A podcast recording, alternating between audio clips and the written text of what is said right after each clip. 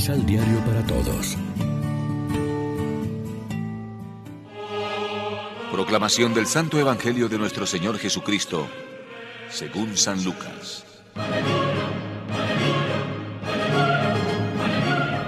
Pero yo les digo a ustedes que me escuchan.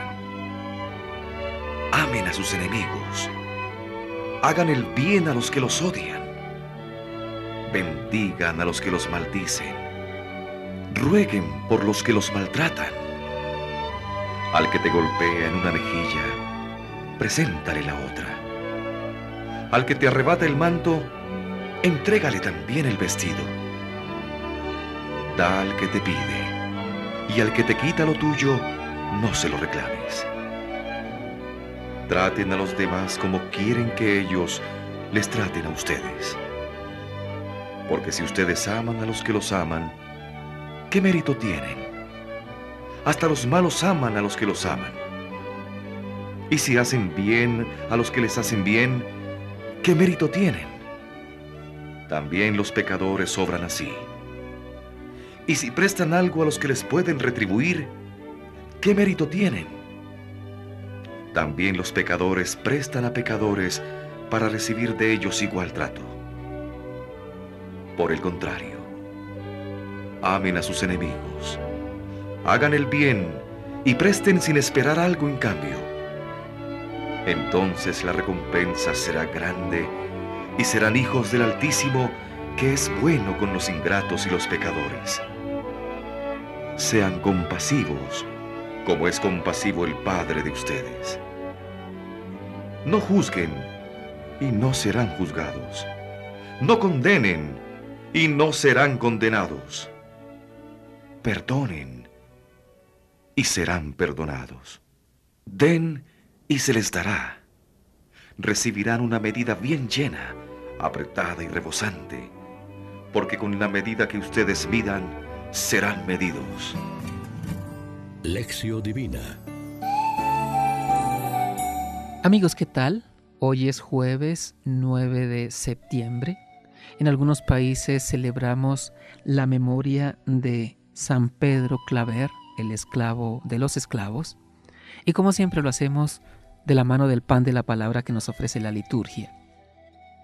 Si las bienaventuranzas eran paradójicas y sorprendentes, no lo son menos las exhortaciones de Jesús que leemos hoy. Amen a sus enemigos la enseñanza central de Jesús es el amor. Es como si la cuarta bienaventuranza, dichosos cuando los odien y los insulten, la desarrollara aparte.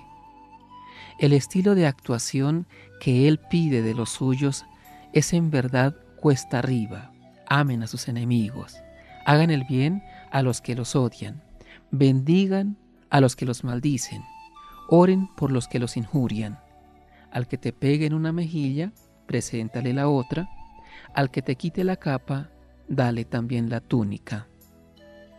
La lista es impresionante. Y Jesús con sus recursos pedagógicos de antítesis y reiteraciones, concreta todavía más. Si aman solo a los que los aman, ¿qué mérito tienen?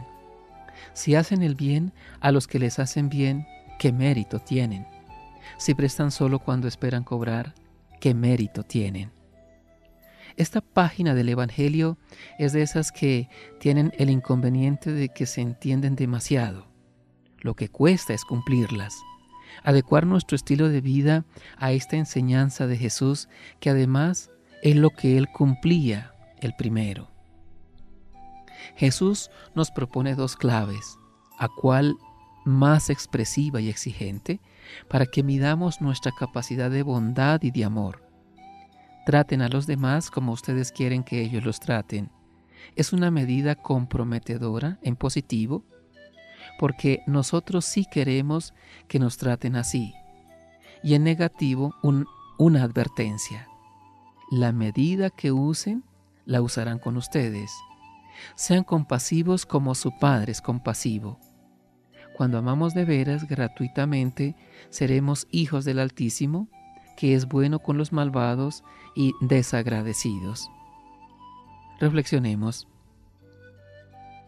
¿Nos seguiremos creyendo buenos cristianos a pesar de no vernos demasiado bien retratados en estas palabras de Jesús?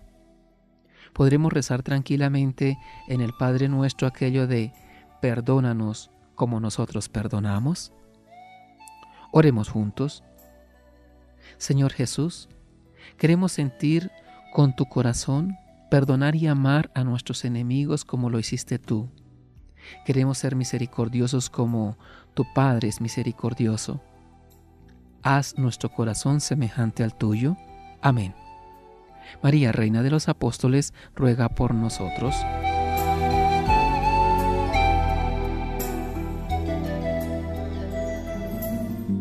Complementa los ocho pasos de la Alexio Divina adquiriendo el emisal Pan de la Palabra en Librería San Pablo o distribuidores. Más información www.sanpablo.co Pan de la Palabra. Vive la reflexión.